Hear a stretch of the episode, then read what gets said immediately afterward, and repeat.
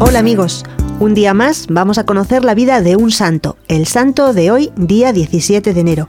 Y este santo es San Antonio Abad, que fue uno de los fundadores de la vida monástica.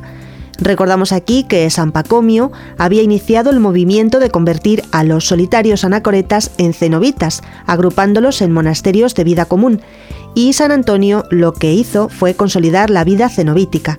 Este ilustre pionero del monaquismo nació en Egipto hacia el año 250. Reunió en torno a él muchos discípulos, supo confortar a muchos confesores de la fe durante la persecución de Diocleciano y apoyó firmemente a San Atanasio en sus luchas contra los arrianos. Principalmente conocemos la vida del abad Antonio a través de la biografía redactada por su discípulo y admirador San Atanasio a fines del siglo IV vamos a acercarnos más a la figura de San Antonio.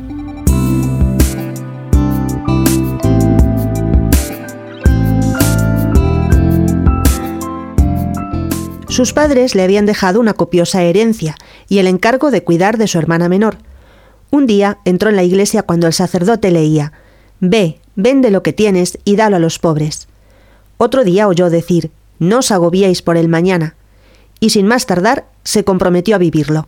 Confió su hermana a un grupo de vírgenes que vivían los consejos evangélicos y él dejó sus tierras a sus convecinos, vendió sus muebles, se despojó de todo, rompió las cadenas que le sujetaban y se marchó al desierto, donde comenzó a llevar una vida de austeridad y penitencia.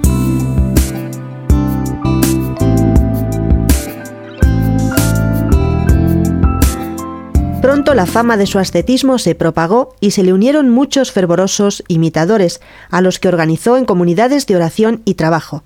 Dejando, sin embargo, esta exitosa obra, se retiró a una soledad más estricta en el desierto.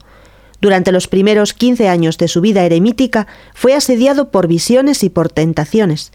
Sobre todo, Antonio fue padre de monjes, demostrando en sí mismo la fecundidad del espíritu. Se le atribuyen siete cartas, una regla y sermones.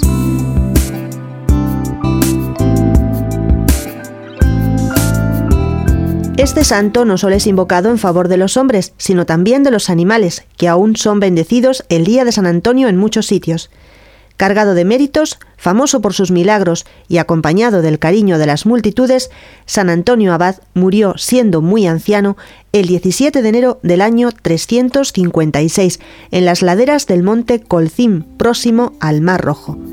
Para nosotros, San Antonio es un magnífico ejemplo para vencer las tentaciones.